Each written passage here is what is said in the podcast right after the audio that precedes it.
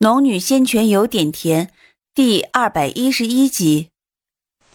看到苏玲藏身在此，似是惊慌的挣扎了一下，最终许是受伤太重，不得不重新躺回去，眼睛也缓缓闭上。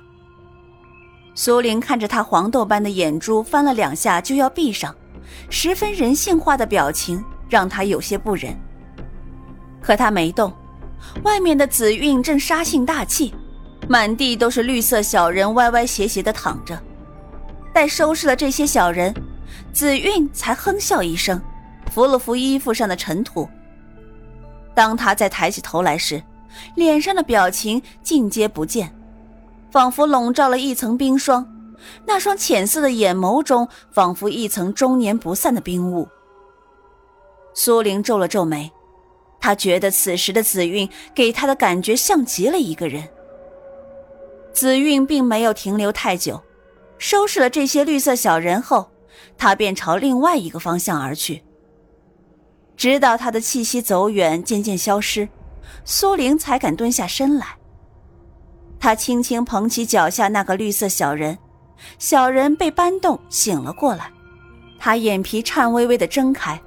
待看到苏玲，目中露出惊恐，叽咕了一声，奈何声音太小太细，根本没有其他人发觉。而外面那些绿色小人也都伤的伤，死的死。苏玲想了想，把手中的小人先放到树叶上，然后转身朝来时的方向而去。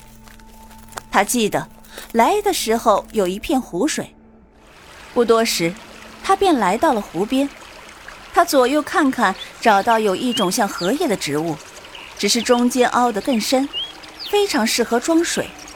伸手扯了下来，在水中舀了满满一叶的水，然后从怀里摸出灵泉水，轻轻倒了一滴进去。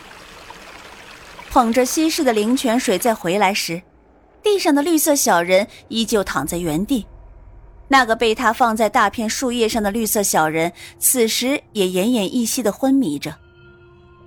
绿色小人实在太小，全身不过才一个巴掌长，嘴巴更只有豆子大小，要掰开喂入稀释的灵泉水还真不容易。苏玲试了几次，生怕力量不匀把原本重伤的他给一下压死了，于是只好停住动作，抿嘴转头看向四周。森林里最不缺的就是花草树木。刚好脚下便有又细又长的草叶，他用手捧着叶片，弯身去采。幸好这叶片不似荷叶那般薄弱，不会自动往下耸拉，才能空出一只手来做别的事情。他扯了一根草叶，用尖端在稀释过的灵泉水中蘸了一下，然后提起来凑近绿色的小人嘴边。叶片很薄，他轻轻抖动着。绿色小人缓缓蠕动了下嘴唇，草叶上的灵泉水滴也就顺势滴入了他的嘴里。喂完他，他又捧着装水的叶片，小心翼翼地看着脚下，朝前面绿色小人走去。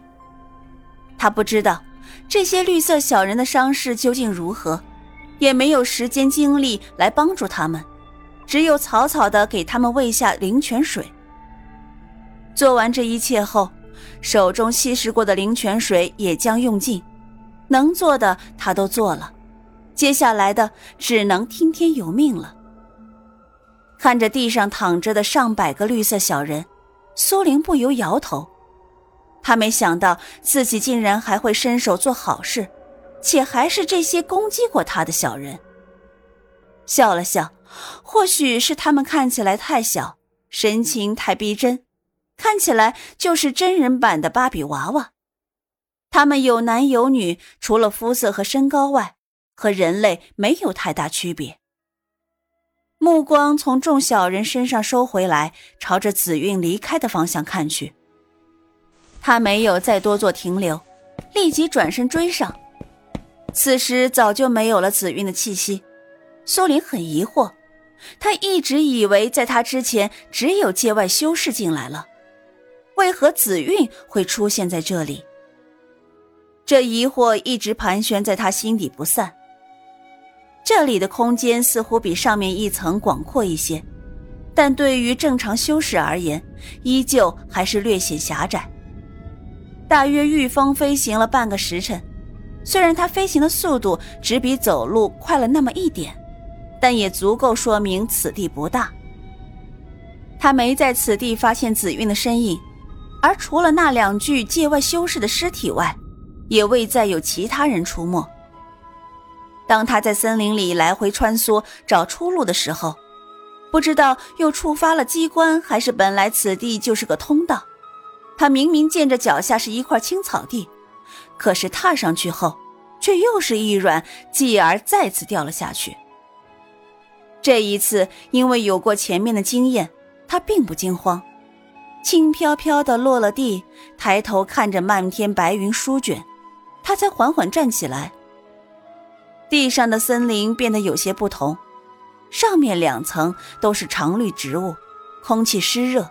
植物长得十分茂盛，而这一层，他发现植物长得十分稀落，没有了茂密低矮的植物丛，只有一棵棵粗壮的大树，以及延伸的藤蔓枝叶。地面上除了一层细细的绒草外，几乎见不到其他植物。更奇怪的是，他出现在这里有一阵，四周没有动静。也没有那些绿色小人的出没，更没有界外修士的尸体和紫韵的身影。他走了一阵，越来越莫名，但心中却没有半点松懈。不论是那些界外修士的尸体，还是紫韵的出没，都让他感觉到了一种不寻常的气息。虽然前有穆言青告知过一些信息。但毕竟不知道这些界外修士究竟为何而来。寻找巫族，那么找到巫族又是为了做什么？想到“巫族”两字，苏玲的表情微微一滞，随即想起了穆言青的话。他有说过，巫族是生活在地底的精灵，而他如今所处的地方，虽然看起来有天有地，有树有木。可他进来的地方却是山腰处，这里一点点的向下蔓延，不正是地下？难道那些绿色小人就是巫族的小精灵？如此一想，恍然的同时，却也更加急切的想知道，紫韵和界外修士如今究竟去了什么地方？在这一层逗留了大约两个时辰，一直没有人出没。也一直没有寻找到通往下一层的道路。在他看来，既然有了三层，便会有第四层、第五层。若是一直没见到紫韵和界外修士，那么这条路也一直没有到尽头。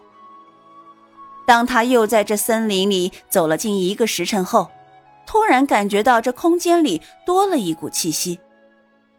这气息似乎在刻意收敛。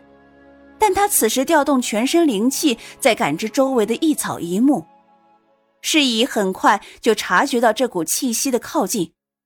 仔细辨别，发现此人的修为与自己不相上下。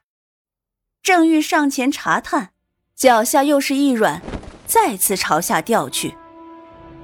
这一次，他尚来不及看清周围的环境，便感觉到一阵浓烈的痛意袭遍全身。他嘶的一声，脸容完全扭曲。刚刚也是因为前面没有遇上危险，所以没来得及用灵气护体。这会儿痛过之后，才想起要灵气护体。当灵气流淌全身之后，痛感渐消，他也才看清楚四周是个什么状况。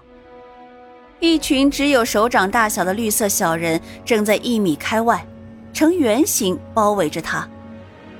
他倏的一下坐起身来，吓得那些小人叽叽咕咕一阵慌乱，然后举着手中的小树枝对着他。本来消失的痛感又渐渐出现，即便他用灵气抗衡，也不能完全消除。苏玲的脸色慢慢变了，她一点点的站起来，对着这些只会叽咕的小人道：“喂，我来此之后就没想过要动你们。”可你们一而再、再而三的缠着我，再这样下去，我也不会手软了。明知道他们也许听不懂，可他却仍旧没有立马动手，只是试图让他们自己散开，别再跟自己作对。可是那些小人一来听不懂，二来就算能听懂，也不会因为他的几句话而住手。苏玲话已经说到，他们还在不停的对付自己，甚至有绣花针一般大小的针朝他刺来。他挥手一挡，虽然挡开了一大片，但仍旧有几颗扎在了自己的手臂上，不十分痛，却让他气得好笑。这么颗绣花针也拿来对付自己。发现他动手了，那些绿色小人也更加躁动起来，纷纷退后，手中的树枝却在不停的挥舞。苏玲身上的痛觉也越来越强烈，甚至开始动作迟缓。他心中一惊，抬手便轰开了一片绿色小人，但仍旧没有下太重的手。可恶的是，他手下留情的结果，便是他们受了轻伤，再次爬起来，又快速的加入了团战。就在他见势不对，准备全力以赴的时候，突然听到一阵熟悉的呜呜声，接着一个雪白的身影撞倒了一片绿色小人，飞快的朝苏玲的怀里扑来。